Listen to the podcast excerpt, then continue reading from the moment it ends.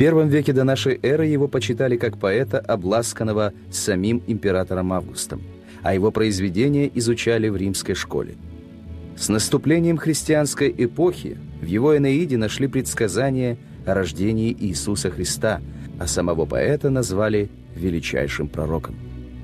В средние века его считали могущественным чернокнижником, настолько подробно он описал церемонию волшебства и схождение в пределы мертвых. Вот уже более двух тысячелетий, если речь заходит о римских поэтах, первым называют имя Вергилия.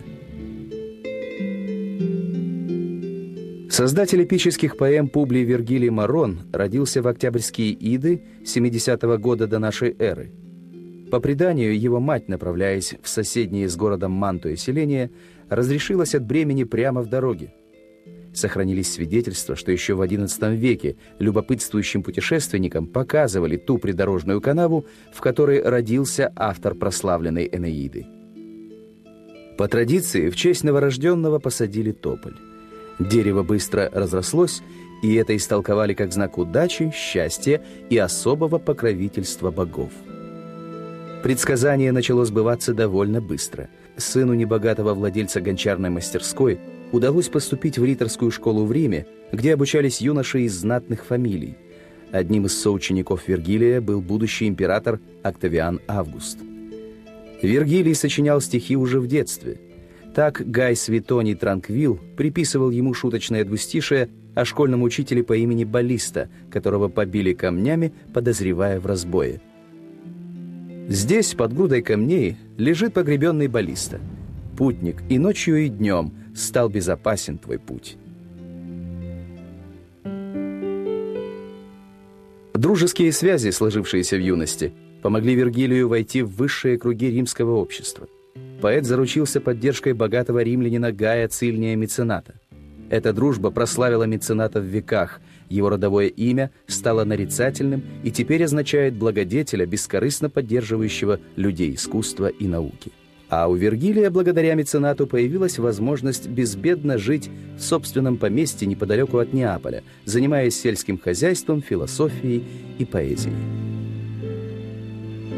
Светоний в книге о поэтах писал «Вергилий был всю жизнь чистой речью и мыслью, Поэт работал медленно и основательно.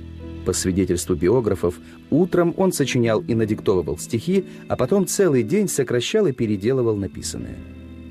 Поэму о радостях сельской жизни под названием «Георгики» он писал семь лет, небольшой сборник «Буколики» или «Пастушеские песни» — три года, а на героический эпос «Энеида» потратил целых одиннадцать лет. В основу Энеиды Вергилий положил миф о том, что предком римлян был сын богини Венеры, легендарный троянец Эней. Поэт заслужил упреки в том, что он использовал не только сюжеты, но даже отдельные фразы из произведений своих предшественников, искусно вплетая их в ткань собственного повествования. На подобные обвинения Вергилий неизменно отвечал «Пусть сами попробуют совершить такое воровство». Тогда они поймут, что легче у Геркулеса похитить палицу, чем у Гомера стих. Отрывки из Энеиды поэт представил на суд императора. Вергилий умел читать стихи так, что выразительности его интонаций и точности жеста завидовали профессиональные ораторы. Август благосклонно внимал вдохновенным строкам о своих победах и триумфах.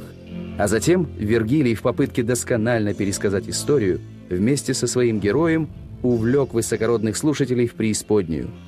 В шестой книге Эней не сходит в мир мертвых.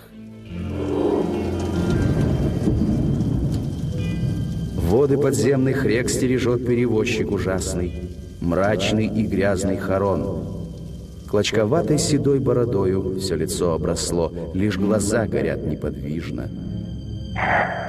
Плащ на плечах завязан узлом и висит безобразно. Гонит он лодку шестом и правит сам парусами. Мертвых на утлом челне через темный поток перевозит.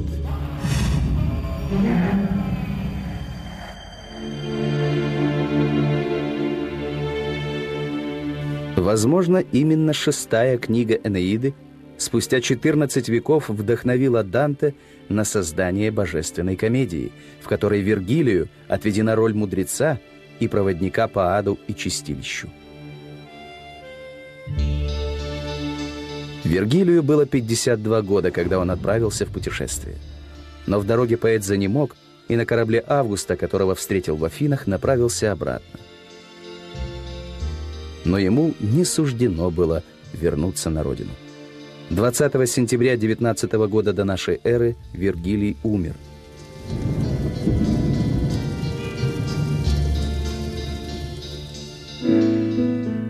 Эпитафия на могиле поэта заканчивается словами «Я воспевал пастбища, села, вождей». Светоний описывал, что перед смертью Вергилий требовал сжечь ларец с Энеидой, которую считал незавершенной и недоработанной. Но его последнюю волю так и не исполнили, и героический эпос римского поэта Вергилия начал свое триумфальное шествие сквозь века.